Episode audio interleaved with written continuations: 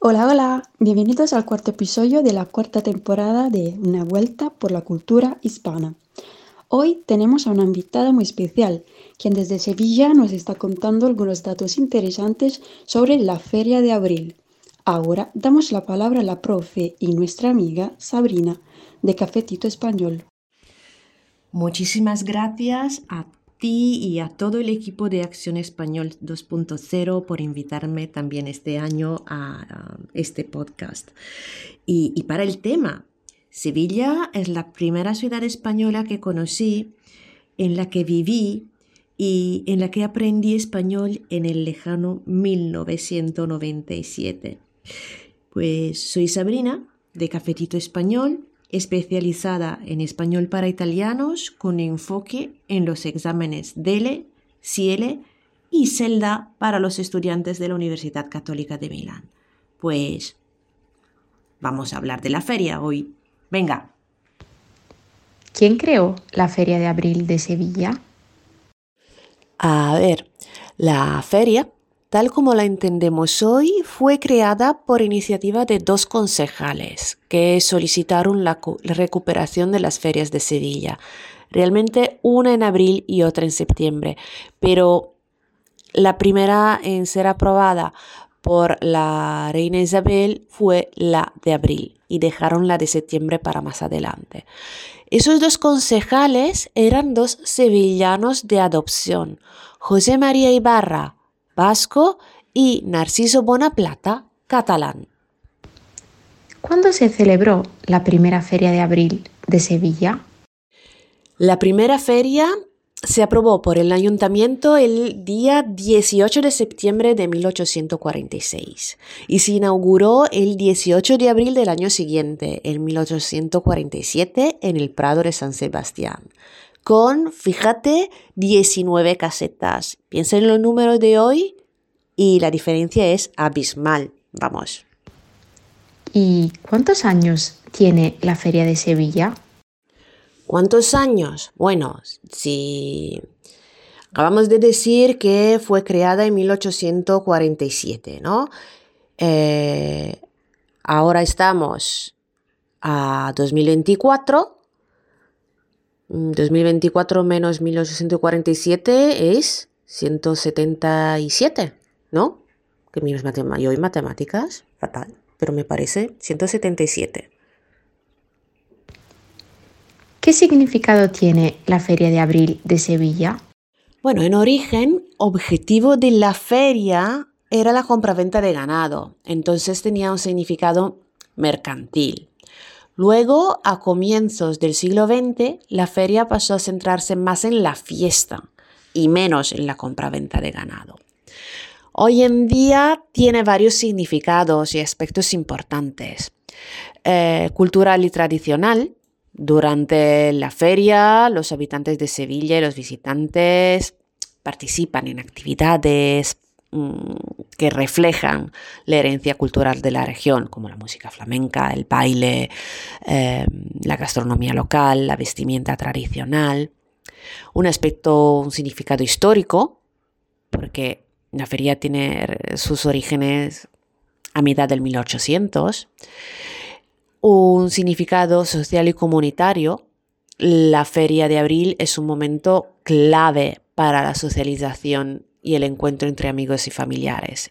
Pero ya hablaremos, imagino, de las casetas. Y claro, un significado económico, eh, porque aunque la feria tuvo sus orígenes en la compraventa de ganado y haya evolucionado, sin embargo, sigue siendo un evento importante por la ciudad porque atrae a gran cantidad de visitantes locales e internacionales que generan ingresos a través de la hostelería, el turismo y otras actividades comerciales. Y por último, significado turístico, porque la Feria de Abril es un atractivo turístico significativo para Sevilla.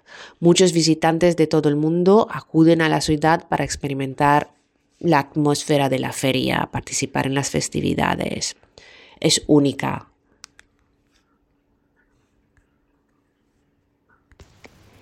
¿Qué se hace en la Feria de Abril de Sevilla? La Feria de Abril eh, de Sevilla es una celebración muy animada, muy colorida y ofrece una amplia variedad de actividades para los visitantes y los locales.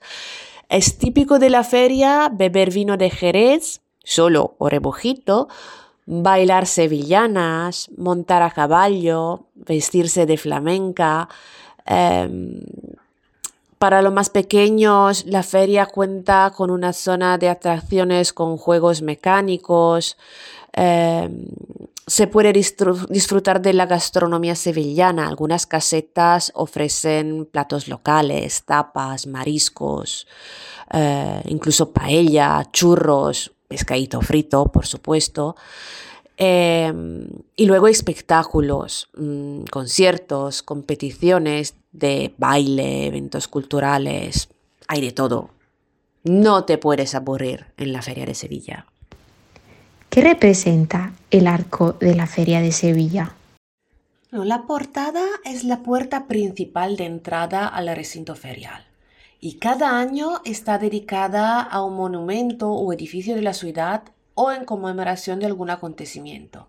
Y tiene dos versiones. Puedes observarla con dos visiones distintas, la de día y la de noche iluminada por miles de bombillas. ¿Cómo se llama la puerta de la Feria de Sevilla? ¿Y qué representa? La portada de la Feria de Abril 2024 se llama Costumbres de Abril. Y atención noticia, es del italiano Davide Gambini de Vigevano. Este año la portada tiene firma italiana y evoca la arquitectura del pabellón mudéjar que Aníbal González elevó en el Parque de María Luisa. ¿Cuántas personas van a la feria de Sevilla? Millones. A la primera feria de abril en 1847 acudieron cerca de 25.000 visitantes. En 2023 más de dos millones de personas. Más de dos millones de personas. ¿Cuántos metros tiene la Feria de Sevilla? A lo largo de los años, el tamaño y la configuración del recinto han experimentado cambios y la feria ha crecido de forma significativa. Eh, actualmente tiene una superficie total de 275.000 metros cuadrados más o menos, ¿eh? pero hay que considerar que las dimensiones exactas pueden variar en diferentes ediciones de la feria. ¿Cuánto tiempo dura la Feria de Abril de Sevilla? La Feria de Abril de Sevilla generalmente se celebra durante seis días. Tradicionalmente comienza dos semanas después del Domingo de Resurrección y eso implica que a veces la feria de abril se celebra en mayo. Suena divertido, ¿no? Es que la fecha exacta puede variar ligeramente de un año a otro ya que la Semana Santa que precede a la Feria de Abril tiene fechas móviles dependiendo del calendario litúrgico. Sin embargo, si esto provoca que la feria sea completamente en mayo, se adelantará de una semana para que por lo menos los primeros días sea en abril. El programa de la Feria de Abril de 2024 es igual al del año pasado. Oye, qué pregunta. El programa completo no me lo sé bueno, ni parcial, pero sí lo que te puedo decir es que normalmente la feria se hacía de lunes a domingo, mientras el año pasado se celebró de sábado a sábado y este año se repetirá de la misma forma. No olvidéis seguir a la profe y nuestra amiga Sabrina en su cuenta de Instagram Cafetito Español. Llegamos al final del cuarto episodio de la cuarta temporada de Una Vuelta por la Cultura Hispana. Si te gusta nuestro podcast, suscríbete. Estamos en Spotify, Google Podcast, Apple Podcast, Amazon Music, Audible y en las mejores plataformas para escuchar podcast. En nuestra cuenta de Instagram, Acción Español, puedes encontrar todos los contenidos que necesitas para aprender español. Te esperamos. Gracias por escucharnos.